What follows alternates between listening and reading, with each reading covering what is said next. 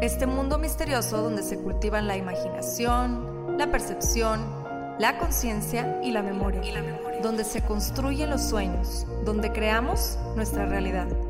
Por muchos años el ser humano ha tratado de entenderla, de descifrarla, de descifrarla y hemos descubierto que posee un enorme poder, tanto para destruir como para crear. En este podcast encontrarás diferentes métodos, ideologías, entrevistas, historias y meditaciones guiadas, todo relacionado al entrenamiento de la mente, para convertirte en el creador consciente de cada segundo de tu existencia. Yo soy Pau Arroyo y esto es Mind Boss. Y esto es Mind Boss. Hola, hola, bienvenidas y bienvenidos nuevamente a un episodio más de Mind Boss. En cuatro días se celebra internacionalmente el Día de la Mujer el 8 de marzo. ¿Y por qué se conmemora el 8 de marzo? Muchos de nosotros lo sabemos y muchos no, y por eso quisiera mencionar brevemente cómo fue que se decidió que se celebrara a la mujer en esta fecha. En 1977, la Organización de las Naciones Unidas, más bien conocida como la ONU, proclama de manera oficial el 8 de marzo como el Día Internacional por los Derechos de la Mujer y la Paz Internacional. Y desde entonces, año con año, se conmemora en todo el mundo. Pero su origen viene desde aún más atrás, a un suceso que marcó la historia y representa pues un parteaguas, ¿no? En la lucha de, de las mujeres. El 8 de marzo de 1908, un incendio tiene lugar en la fábrica Cotton, ubicada en Nueva York de Estados Unidos, y alrededor de 130 mujeres trabajadoras del lugar murieron. Esas mismas mujeres se habían declarado en huelga un poquito antes, exigiendo mejores derechos laborales, como reducir su jornada diaria a 10 horas o gozar de un salario igual al de los hombres que desempeñaban las mismas actividades que ellas, etcétera, ¿no? Cosa que molestó al propietario de la fábrica y ante las protestas decide cerrar las puertas del lugar, buscando así que las obreras desistieran de su idea y se fueran. Pero al no lograr su cometido, el propietario decide provocar un incendio que acaba con la vida de 130 mujeres. Es una historia bastante sorprendente y algo difícil de creer, mas es un hecho histórico. Y después, en el 2011, ya estamos hablando de que esto fue hace aproximadamente nueve años, lo cual se podría considerar como reciente, celebrando los 100 años del suceso histórico que dio pie al Día Internacional de la Mujer, comenzó a operar una nueva entidad de la ONU destinada a la igualdad de género y al empoderamiento de la mujer. Al día de hoy, el Día Internacional de la Mujer continúa siendo conmemorado por millones y millones de mujeres en todo el mundo, quienes toman las calles para hacerse más visibles, para hacer más visible su lucha y, y, exigir el reconocimiento y el ejercicio de sus derechos en todos, todos los ámbitos, así como un alto a la violencia de género ya los feminicidios, que ha sido un tema muy recurrente en los últimos meses, ¿no? Lastimosamente, en nuestro país, aquí en México, como en muchos otros, es difícil poder conmemorar el Día de la Mujer con una sonrisa. Y me atrevo a decir que este año estaremos la gran mayoría de las mujeres mexicanas, y estoy segura que muchos hombres que respetan y llaman a las mujeres de su vida, conmemorando este día con miedo, quizá con lágrimas, con un profundo dolor en nuestro corazón y con muchas dudas e injusticias que aclarar. La violencia de género no es nada nuevo y los feminicidios a causa de la misma tampoco lo son. Han sido décadas y décadas y décadas de lucha, de alzar la voz, de manifestaciones y de injusticias. Se calcula que cada año se perpetran alrededor de 66 mil feminicidios en el mundo Muchos países, de hecho, no diferencian entre los homicidios y los feminicidios. Y mientras que el 80% de las víctimas de asesinatos son hombres, cuando hablamos concretamente de homicidio familiar o íntimo, el porcentaje de hombres desciende a un tercio. Este es uno de los factores que explica por qué el feminicidio requiere ser distinguido del resto de los asesinatos. Pareciera que todo el mundo está hablando de este tema, ¿no? Pareciera que todo el mundo está hablando de, del feminismo, de los feminicidios, E incluso escuchamos comentarios como está de moda ser feminista, andan desatadas, están haciendo mucho guato, etcétera, ¿no? Y creo que muchos de estos comentarios son precisamente porque no sabemos a lo que nos estamos enfrentando. No solo las mujeres, sino todos como ciudadanos, como parte de esta comunidad, de esta sociedad. Quiero hacer hincapié en algo que creo relevante mencionar. Yo, Paulina, me considero una persona bueno, más bien me considero una mujer muy afortunada, porque al menos en mi realidad, en lo que llevo de vida, jamás, jamás me ha tocado ser víctima de una desigualdad, o al menos no que yo lo haya notado, o de algún tipo de violencia de género. Y digo, al menos que yo no lo haya notado, porque sé que si me meto a analizar profundamente cada suceso de mi vida y le rasco, voy a encontrar, sobre todo por la cultura en la que vivo, ¿no? Sin embargo, pudiera decir que en general, con las experiencias que recuerdo en el transcurso de mi vida, les soy sincera, no ha sido así. En gran parte de mi vida me he visto rodeada de hombres que me respetan o me aman o de alguna manera incluso hasta me admiran y me impulsan a, ser mejor persona. Con esto no me refiero a que esté rodeada siempre de este tipo de hombres, sino que los hombres que me rodean me han tocado que sean así. Llámese papá, hermanos o pareja.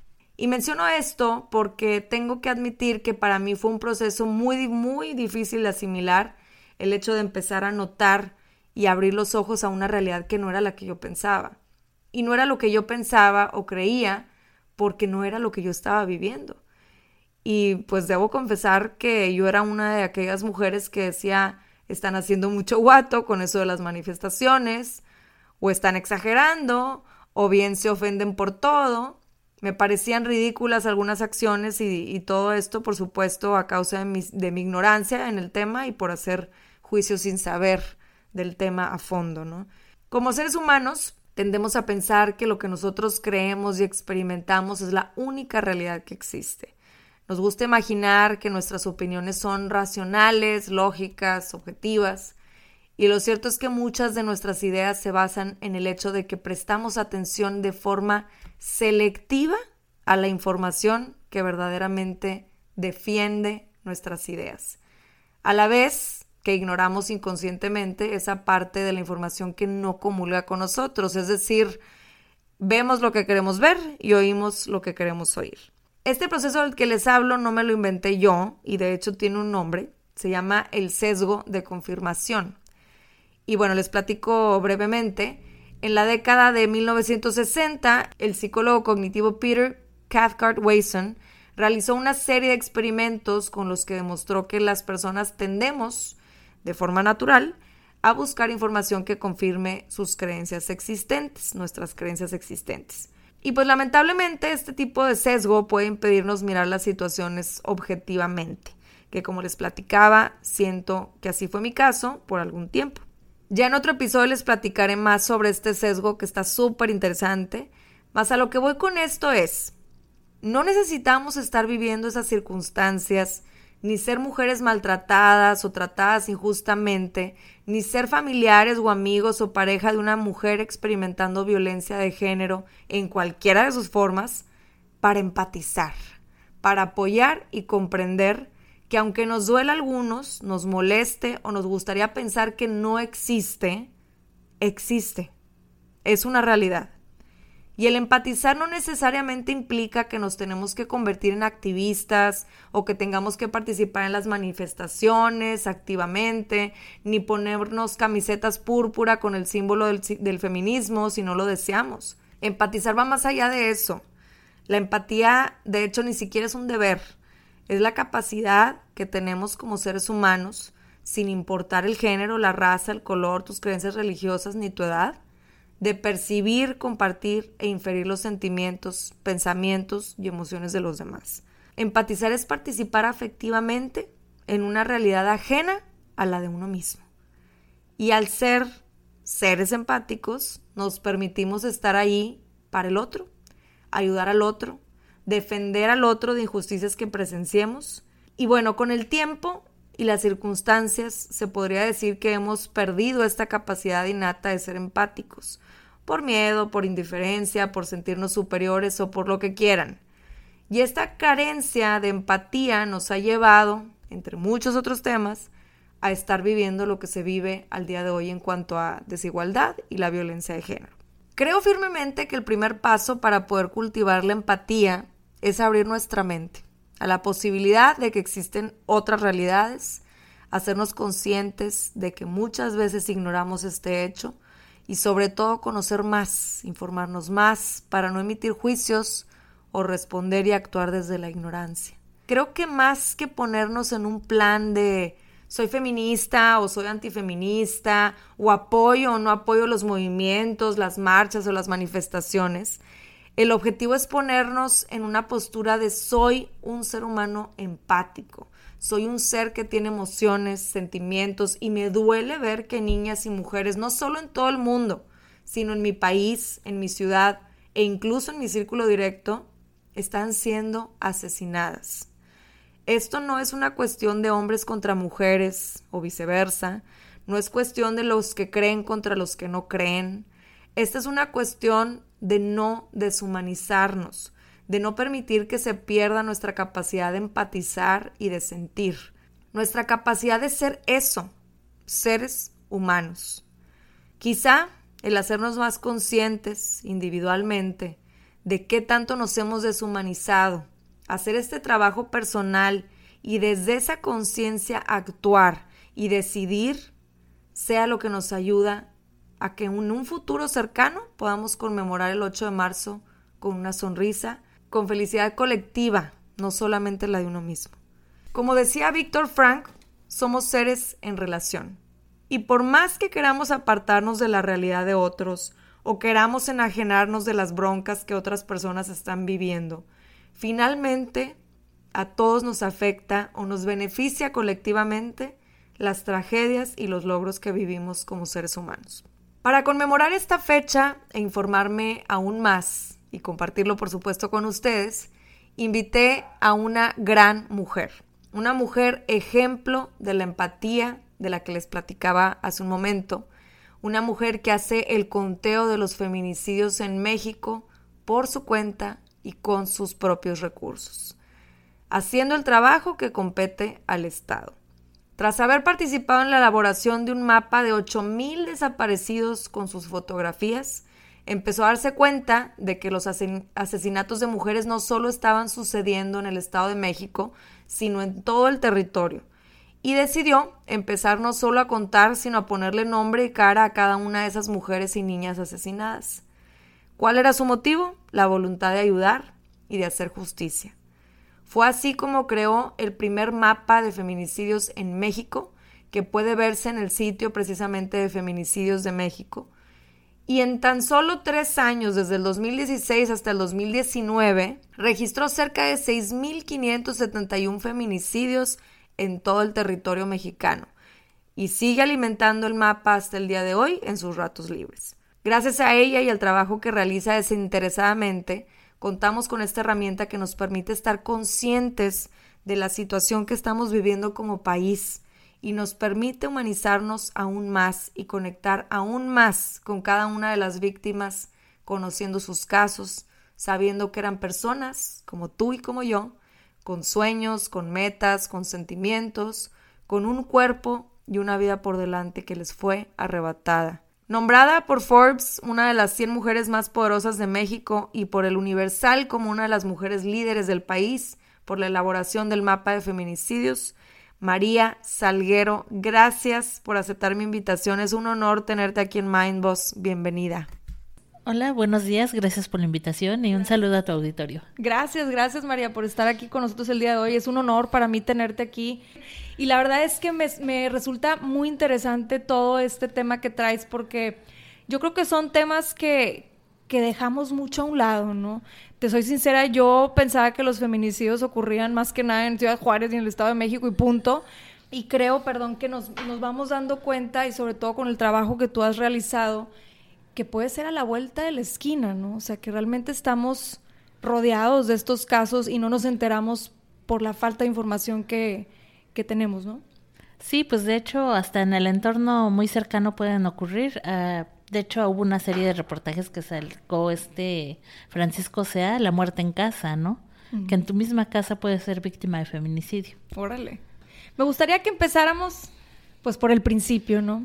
Quiero que me cuentes, María, si se pudiera pues de dónde nace toda esta intriga de saber, de conocer los casos de feminicidio. ¿Cómo empiezas con este proyecto? Empecé, mira, empecé a, involucrarme en los temas de derechos humanos desde 2010 con el tema de la guardería BC. Empezamos a apoyar a los padres para que Calderón los recibiera, porque un año de la tragedia se negaba a recibirlos. Entonces hicimos un grupito de amigos, unos, un grupito que nos conocimos por Twitter, por redes sociales. O sea, algo, qué padre. algo chistoso de cómo nos organizamos a través de las redes sociales para darle visibilidad a un problema que era el de la guardería BC. Y ya después ese mismo grupito, pues empezamos a conocer por un chico que era de aquí de Coahuila, que estuvo también aquí en Nuevo León con los de Funden, el tema de las desapariciones forzadas. Él le habían desaparecido a su hermano y a su, a, su hermano y a su sobrino. Okay. En Parras de la Fuente, entonces nos explicó y nos empezamos a dar cuenta que pues, estaba desapareciendo gente con perfiles en hombres en edad productiva principalmente, bueno, también mujeres, pero hombres en edad productiva y algunos de ellos profesionistas o con habilidades específicas. Comenzamos este grupo que apoyó a los padres de la guardería, uno, algunos integrantes de este grupo, a hacer, primero vamos a hacer una base de datos desaparecidos, pero después alguien nos presenta la herramienta que ahora uso para el mapa de feminicidios e hicimos un mapa de desaparecidos. Reunimos ocho mil casos de desaparecidos del Fuero Federal con fotografía. Ok, wow. Pero cuando estábamos trabajando este mapa nos llegaban casos de niñas desaparecidas. La desaparición es el preámbulo a un feminicidio. Y muchas de estas niñas eran víctimas de feminicidio después, que no eran buscadas a tiempo. Cuando se acaba el proyecto de los desaparecidos, yo sí tenía ganas de seguir haciendo algo, pero ya estaba notando que el tema del feminicidio no era un tema exclusivo del Estado de México. Seguían ocurriendo en Ciudad Juárez y era un problema que ocurría a nivel nacional. Okay. Entonces así fue como te fuiste dando cuenta de todos estos casos. ¿Y cuál era el proceso para, para poder reunir los datos? Me imagino que fue un proceso difícil, ¿no? Pues al principio más bien ir buscando de qué medios tomar, ¿no? y que los medios fueran, que no fueran de, fake news, ¿no? De fake news. Sí. Ajá, que es, y entonces pues los criterios que tomaran fueran que medios que estuvieran inscritos en Google News o que hicieran trabajo de campo. Y así fue como fui determinando de qué medios podía tomar información. ¿Qué era lo que te empujaba? O sea, yo sé que, que obviamente cuando estás en este rollo de, de, de, enterarte de todos estos casos, pues obviamente es la empatía, me imagino, como ser humano, que dices, bueno, tengo que hacer algo por ayudar a esas personas. Pero en lo personal, así como muy dentro de ti, ¿qué fue lo que te empujó a decir, ¿sabes qué? Voy a dedicar gran parte de mi tiempo, porque lo que tengo entendido es que tú lo hacías por tus propios medios, ¿verdad? O sea, no había un apoyo económico, fue algo voluntario que tú quisiste hacer. Entonces, ¿qué es lo que te empuja? Pues nombrar a las víctimas y, demostrar que son víctimas y tienen nombre, pero mira, ya había trabajado, ya había conocido a víctimas aquí de Nuevo León, como es el caso de este Roy, el hijo de Leti, de Funden. Ok que fue desaparecido por presuntos policías, no me acuerdo si municipales o estatales. Sí, sí, sí. Entonces se lleva años buscando a su hijo, ves, las ves a, ves a las madres buscando a sus hijos desaparecidos y las ves con lágrimas en los ojos y dices, pues yo tengo que hacer algo. Claro. Cuando se acaba lo del mapa de desaparecidos, yo sí tenía muchas ganas de seguir haciéndolo, pero me dice un amigo, es que no vas a poder tú sola. Ajá. Y entonces pero ya tenía casos de niñas desaparecidas que terminaban siendo víctimas de feminicidio y empecé a ver que en 2015 ya era una constante que era en todo el país. Sí.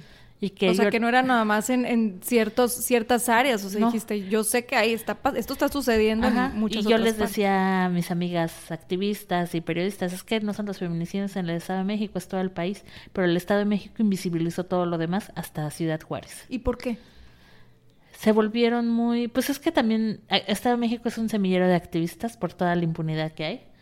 Entonces, pues, pues ellos mueven a defender su estado, ¿no? Hicieron muy visibles el tema de los feminicidios y es que sí, Estado de México ha ocupado y sigue ocupando el primer lugar a nivel nacional y es de años. Órale, wow. O sea, ahí ha ocupado el primer eh, lugar en cuanto a los feminicidios. Ajá. Ok, perfecto. Entonces eso fue lo que te movió, ¿no? O sea, que dices, quiero, quiero de verdad darles un nombre a todas esas mujeres eh, desaparecidas. Entonces te empezaste a centrar más en las mujeres, ¿verdad? Sí, y pero que a la vez fuera un proyecto de datos abiertos que también le sirviera a mis amigas periodistas, que tengo amigas periodistas de dos colectivos, periodistas de a pie y chicas poderosas. De hecho, el mapa yo se lo estaba haciendo a periodistas de a pie. Mi idea irme a hacer la maestría en sismología de terremotos, porque yo estudié geofísica. Eres geofísica, sí, sí, Y la idea era mía era esa y dejarles el mapa a ellas. Nada más elaborarles la metodología. o sea, tú ya te ibas a ir por otro lado. sí.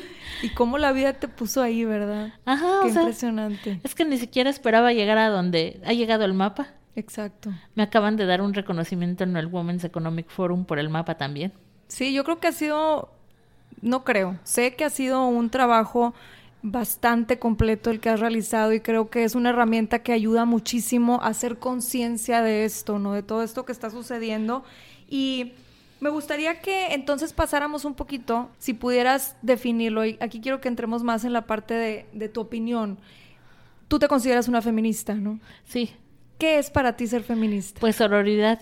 y apoyo a las otras, ¿no? Para salir juntas adelante, ¿no? ¿Y qué opinas de todo el movimiento feminista que, que ha habido últimamente? Pues es que, digo, Mira, ves casos de que una mujer fue asesinada y que 15 veces denunció y no fue escuchada, a veces terminas entendiendo. No, no estoy en contra de que rompan vidrios, pero... ¿No estás en contra? Estoy en contra de que se rompan, pero no puedo decirles no lo rompas después de ver todas las fregaderas que hacen cuando van a presentar una denuncia al Ministerio Público, no son escuchadas y terminan siendo víctimas de feminicidio, ¿no?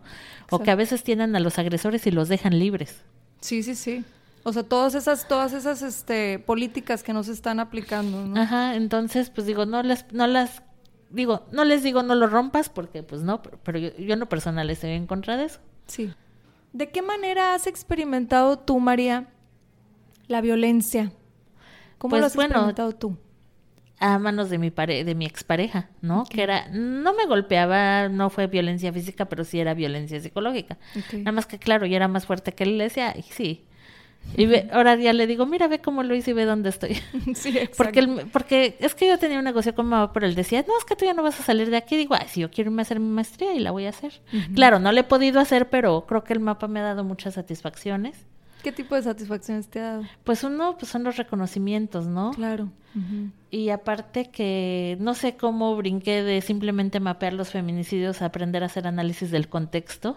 Ok criminal y empezar a encontrar vulnerabilidades de las víctimas que pueden servir para la política pública preventiva.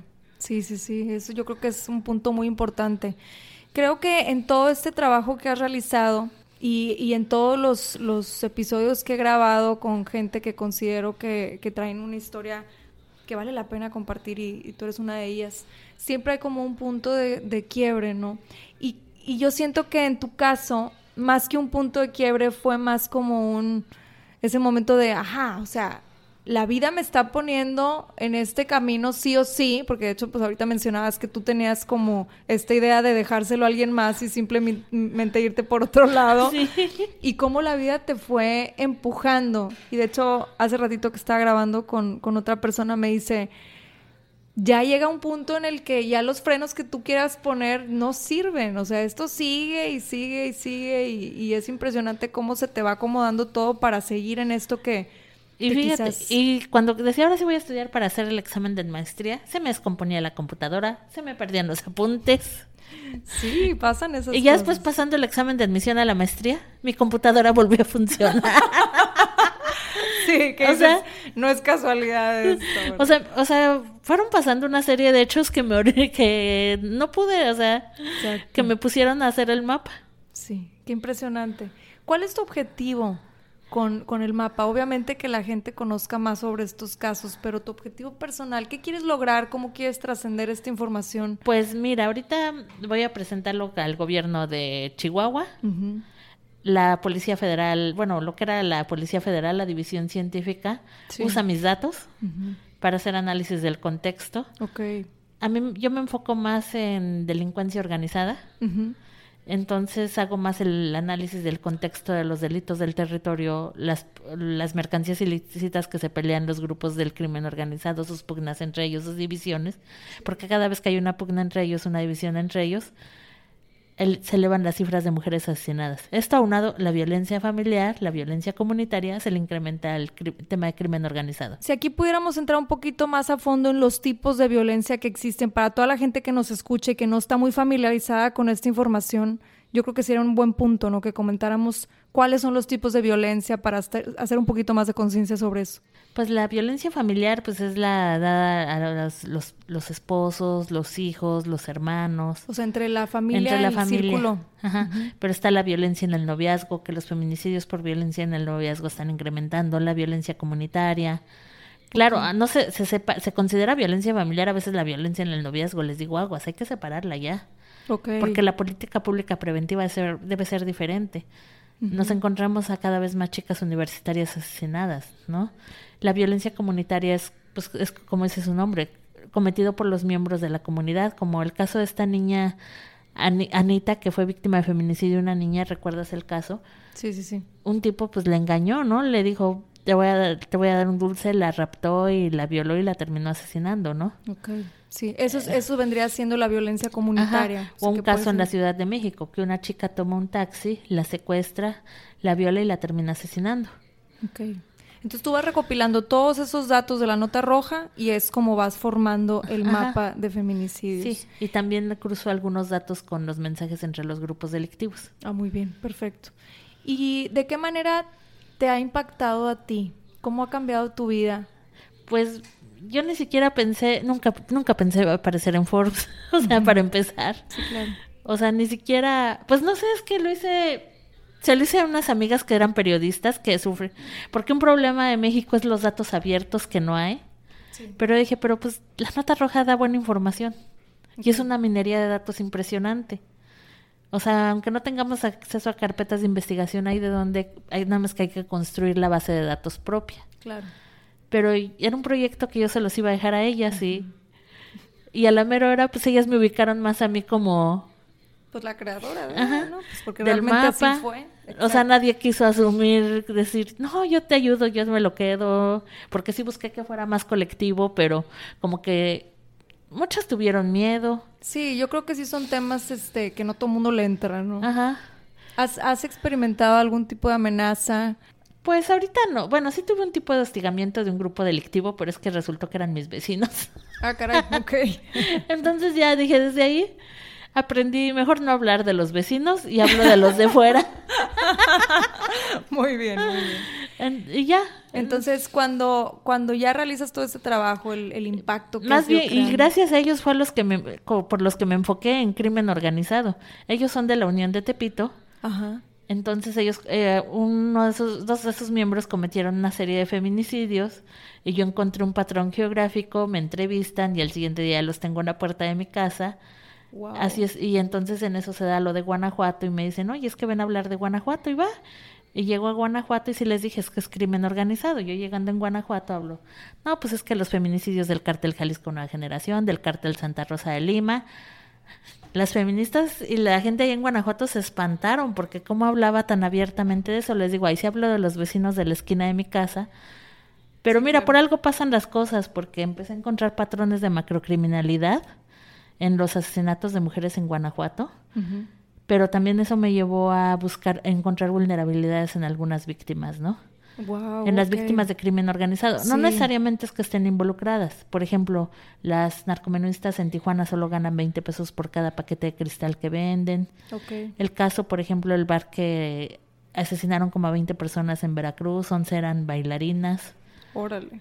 O sea, sí son casos donde se puede notar ahí todo lo, que la, la parte en común de todas ellas era que eran madres muy jóvenes y con hijos. De hecho, una de ellas dejó a cinco hijos en orfandad y, y ella era el sostén de sus padres también. Me interesa mucho, María, me impresiona mucho más bien cómo traes todos los casos en la mente. O sea, ahorita los está mencionando aquí, no, no nos están viendo, aquí nos están escuchando, pero ella trae todos los casos que está mencionando, los trae en la mente. Y eso para mí es impresionante porque habla mucho de, de todo el pues sí, toda la entrega que le estás dando a, esto que, se ha convertido en, me imagino que en tu pasión, ¿no? O sea, estás metida de lleno en esto. Sí, y creo que si se atienden las causas de desigualdad y violencia estructural, sí se podría acabar con el problema. Claro. Nada más que va a ser un trabajo muy a largo plazo. ¿Y piensas seguir en esto? Sí. Sí. ¿Piensas seguir en esta, pues digámoslo, lucha, ¿no? Porque sí es como ir en contracorriente de muchos, muchas instituciones y muchas ideas y todo. Pues todo hasta este eso he encontrado respeto de las instituciones de gobernación, de... Bueno, y desde el sexenio pasado, porque todo el mundo se espantaba. Por eso no querían hacer el mapa. Decían, no, es que nos podemos meter en un problema, el gobierno nos puede silenciar y todo eso. No. Hasta Fue, no. todo lo contrario. Ajá. Wow, yo hubiera pensado que sí, sí se hubieran opuesto algunos. ¿no? hasta te digo que la División Científica de Policía Federal han usado el mapa. Sí, sí, sí, me estabas comentando ahorita. Qué impresionante y qué padre, qué padre labor. ¿Cuál es el mensaje más grande que te ha dejado a ti en lo personal, a ti María, toda esta experiencia? Híjole, pues creo que la, la violencia es algo que no queremos, que queremos que pare y si hago el mapa es un poquito para encontrar ese tipo de, de causales de por qué ocurren Claro. y creo que lo importante es que la violencia pare hacia todos. Y Hacia que- todos. Ajá. Sí, correcto, porque muchas y veces... todas y todos. Sí, todas y todos, porque muchas veces en estos temas la gente piensa que nos estamos yendo por un lado o por el otro. No, aquí se trata de erradicar la violencia en los, los géneros, ¿verdad? Entonces, en- encontrar esa igualdad, esos, esos derechos y, y poder pues encontrar el equilibrio que estamos buscando en cuanto a eso. ¿Qué acciones, María, podríamos tomar como ciudadanos, todos, mujeres y hombres? ¿Qué acciones crees tú que se pudieran tomar para erradicar la violencia, los feminicidios y en general todos los problemas que estamos enfrentándonos de violencia de género? Pues nos encontramos a un, problema estructural, de mucha violencia estructural. Entonces, una cosa es, la violencia ya la vivimos muy normalizada, el lenguaje muy violento, muy... Tratar de romper estos estereotipos de género, ¿no? Decir, tú eres niño, no debes de llorar. No, porque luego también este, empiezan lo de los colores, como decían, no, es que esos son Claro. colores de niña, esos son colores de niño, ¿no? Sí. Tratar de ir rompiendo esos estereotipos, ¿no? Ok. Porque hay que, hay que enseñar igualdad, pero también a mí me encantaba jugar con los carritos de control remoto. Y me gustaba jugar con los trenecitos. Y yo le decía, ay, yo quiero un trenecito, yo no quiero muñeca. Claro, claro. Bueno, me compraban muñecas y trenecitos y carritos y... Y de todo. Ajá, pero porque yo decía, yo también quiero jugar. Claro. Entonces, romper con esos estereotipos. ¿Qué más podemos hacer como, como seres humanos? Cuando ven una mujer que está siendo agredida, pues yo siempre les digo, no te metas, pero sí llama a una patrulla, Ok. sí llama a una autoridad. ¿Por qué no te metas? Porque mucha gente sí pensaría en, pues ahí mismo tomo Es acción. que sabes que yo, yo tengo varios casos donde han entrado a defenderlas y resulta que a veces el agresor está armado. Ah, ok. Entonces es mejor, tú recomiendas que no se metan, pero sí acudir a las Sí autoridades. ayudar, sí ayudar a ayudar de la víctima manera. con una llamada al 911. Ok, y sí ayuda. Eso. Sí, o sea, lo estás ayudando. ¿De qué manera podemos educar a las, a las mujeres o a las niñas? ¿De qué manera podemos, o a las comunidades de mujeres que a lo mejor no tienen acceso a toda esta información, las mujeres más vulnerables? ¿De qué manera podemos transmitirles este mensaje? Pues enseñar, creo que eh, una de las cuestiones también es que no, no sabemos nuestros derechos. Yo y creo que es un transmitir factor los muy importante. derechos y cómo denunciar, que enseñar que la violencia está mal Sí. es una forma de... ¿Cuáles crees que sean los derechos de los que más nos falta saber?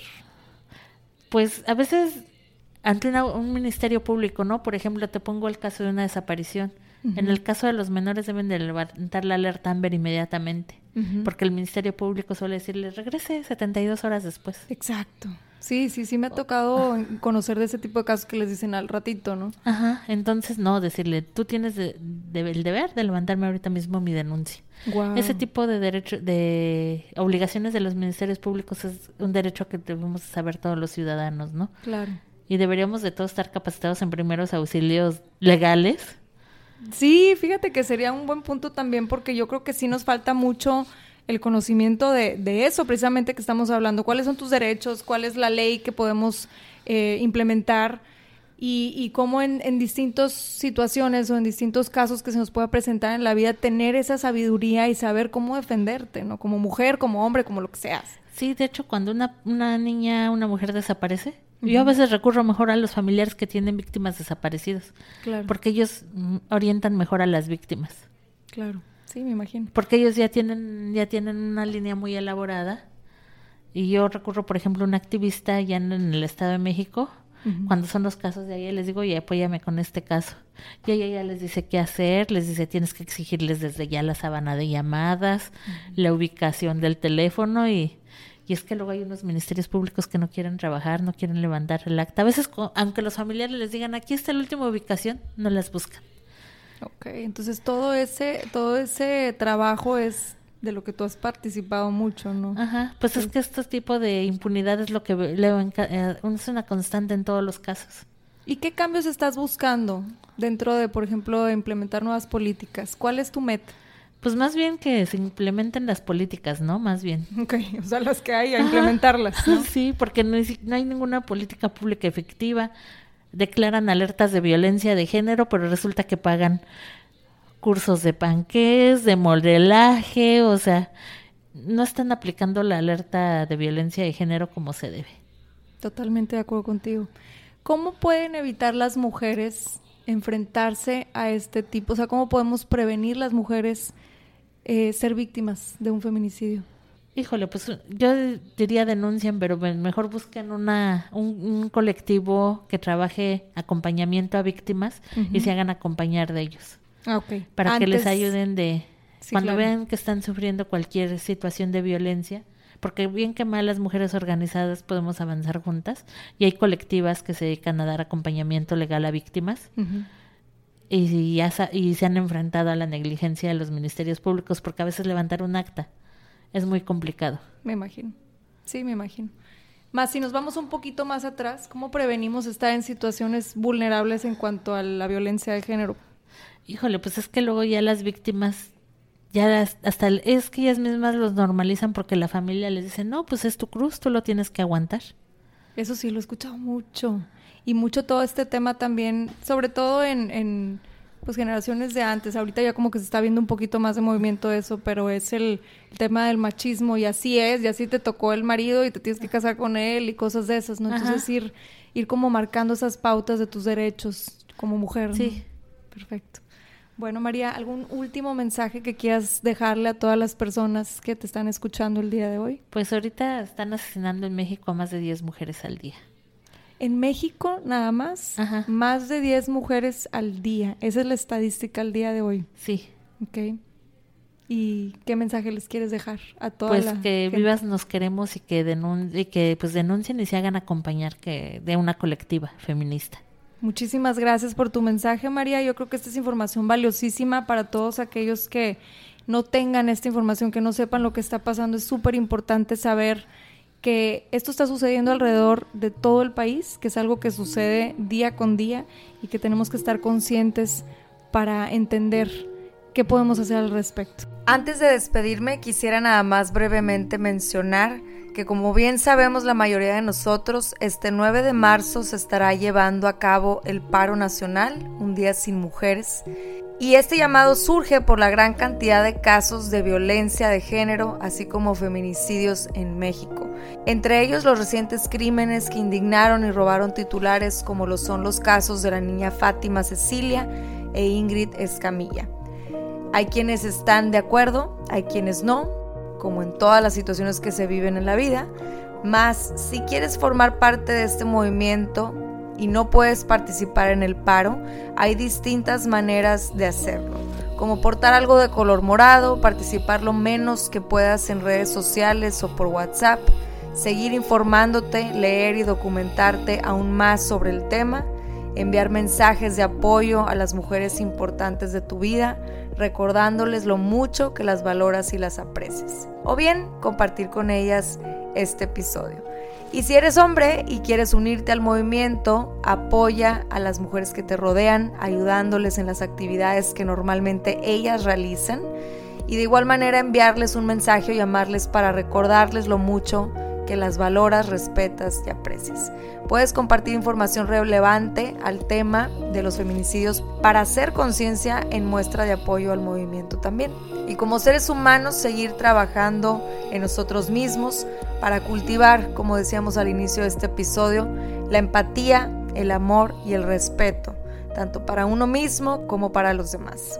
Gracias ISA Business Centers por el espacio para poder llevar a cabo la grabación de este episodio. Gracias a Creando Espacios AC, aliado para realizar esta entrevista, y también a TCU. Y muchísimas gracias también a ustedes que me acompañan y me escuchan como cada miércoles. Los espero en otro episodio de Mind Boss.